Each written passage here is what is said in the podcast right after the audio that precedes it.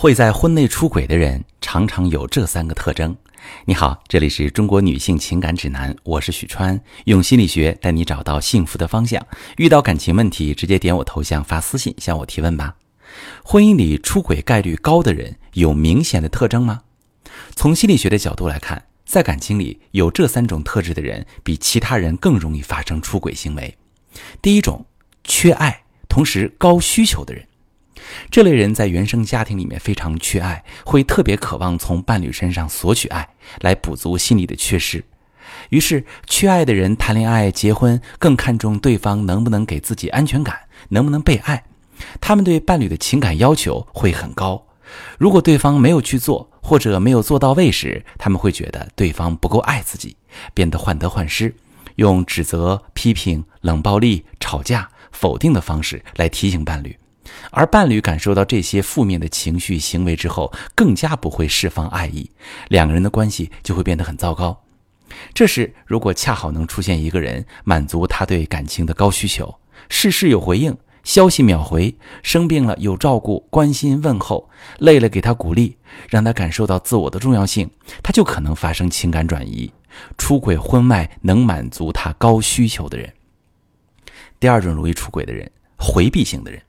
回避型的人也容易出轨，因为遇事爱逃避、冷处理的特质。当婚姻自身存在的问题越来越多时，他们会更加懦弱地选择逃避。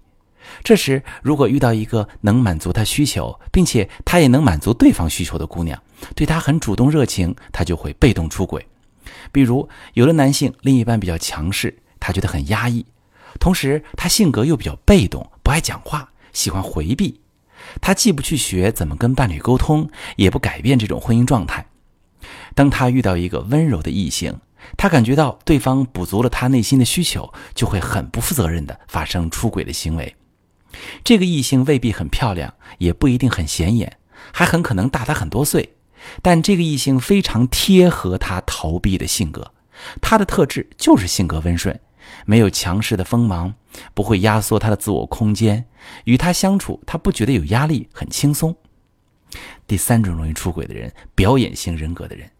这类人用安德烈在《恰如其分的温柔》一书里的描述来讲，就是他身不由己的想吸引别人注意自己，表现得美好动人，讨人喜欢，同时极难投入到稳定满足的感情关系中。不管遇到什么人，对他们来说都是检验自己魅力的机会。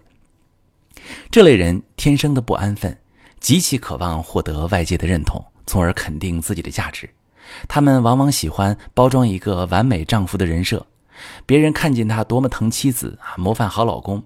可真实的情况是，他们让妻子承担着妻子的角色，自己却没有家庭意识，不参与家庭，不给妻子爱，不顾孩子。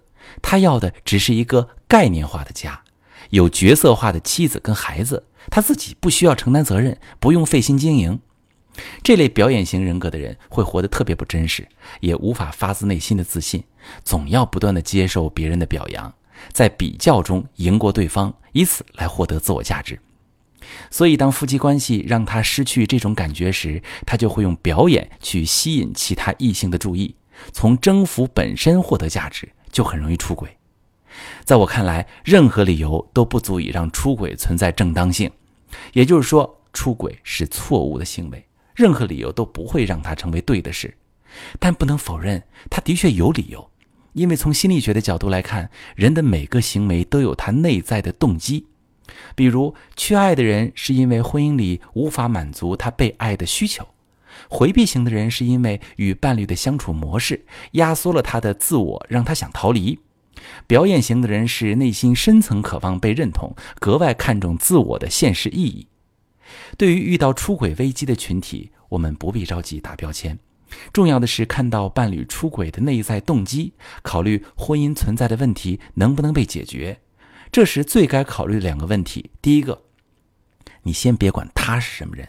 你先想想你要做怎样的选择，总考虑他紧张，他会让你情绪崩溃，常常无法聚焦你自己的选择。我有的学生在负面情绪里持续好多年，既没有离婚，也没有让老公回归，两个人在内耗里消磨着时间，品尝着苦果。